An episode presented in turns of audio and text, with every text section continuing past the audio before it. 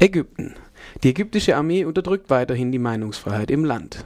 In Ägypten ist der Blogger Michael Nabil von einem Militärgericht zu drei Jahren Haft verurteilt worden, weil er die Armeeführung kritisiert hatte. Ein Mitglied des regierenden Militärrats habe erklärt, die Streitkräfte seien offen für Kritik, allerdings gebe es auch Grenzen. Die Veröffentlichungen des Bloggers seien beleidigend gewesen. Außerdem habe er gegen die Wehrpflicht gehetzt. Der Blogger habe möglicherweise Verbindungen ins Ausland. Der Verurteilte habe seinem Blog Vermutungen angestellt, die Streitkräfte stünden noch immer hinter dem gestürzten Präsidenten Hosni Mubarak. Außerdem habe er über Misshandlungsvorwürfe berichtet. Sein Anwalt erklärte, die Veröffentlichungen gingen auf Erklärungen von Menschenrechtsorganisationen und Zeitungsberichte zurück. Die Anwälte durften bei der Urteilsverkündung nicht anwesend sein. Der Blogger war Ende März festgenommen worden. Human Rights Watch hatte eine Einstellung des Verfahrens gefordert. Die Organisation sprach von einem gefährlichen Präzedenzfall. Ex-Präsident Mubarak ist derweil am heutigen Dienstag in die Stadt Al-Tur gefahren, wo er von der Staatsanwaltschaft vernommen werden soll. Ihm wird vorgeworfen, staatliche Gelder veruntreut zu haben und Schlägertrupps angestellt, Schlägertrupps angestellt zu haben, die oppositionelle Demonstrierende getötet hatten. In Syrien haben Anhänger und Anhängerinnen der Regierung nach Berichten von Oppositionellen zwei Dörfer angegriffen. Die Bevölkerung dieser Dörfer, Baida und Beit Jannat, hatten sich vor kurzem an Protesten gegen die Regierung beteiligt. Bei den Angriffen mit automatischen Gewehren seien mehrere Menschen getötet worden. Seit Ausbruch der Proteste in Syrien sollen bereits rund 200 Menschen getötet worden sein. Hunderte Demonstrierende sollen verletzt und ebenso viele festgenommen worden sein. Die Zahlen hat die Menschenrechtsorganisation Damascus Declaration Group veröffentlicht. Die Organisation erklärte, das Regime in Syrien schicke seine Truppen los, um Städte zu belagern und Zivilisten zu terrorisieren. Und das, obwohl die Demonstranten in Syrien friedlich gegen die Regierung protestieren würden. Die Organisation rief die Arabische Liga auf, gegen die syrische Regierung politische, diplomatische und wirtschaftliche Sanktionen zu verhängen. Auf Lampedusa ist es am Montag zu Aufständen gegen die Abschiebung von Migrantinnen nach Tunesien gekommen. Eine Gruppe weigerte sich, den Flughafen zu betreten, von dem aus sie abgeschoben werden sollten.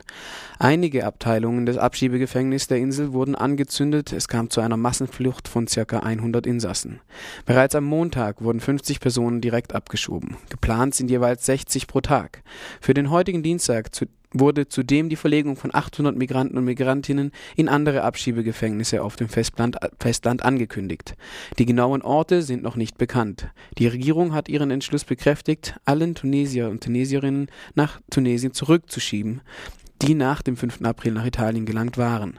Für die davor angekommenen soll eine Regelung für eine befristete humanitäre Duldung gelten.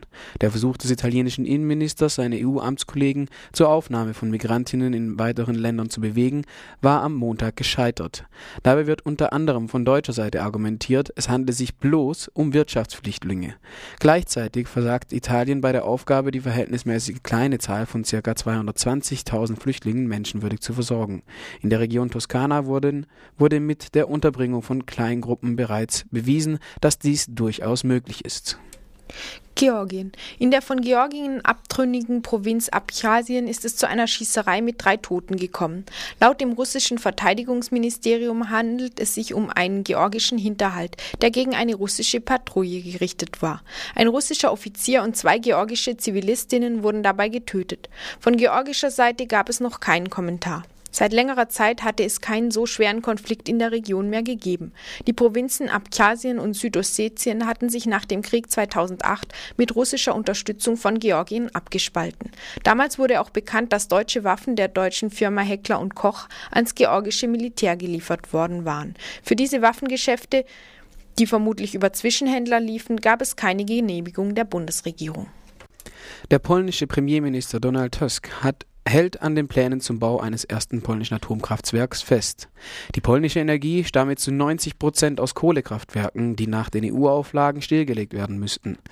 Er wisse nicht, wie das Land seinen Energiebedarf dann ohne Atomkraft decken könnte.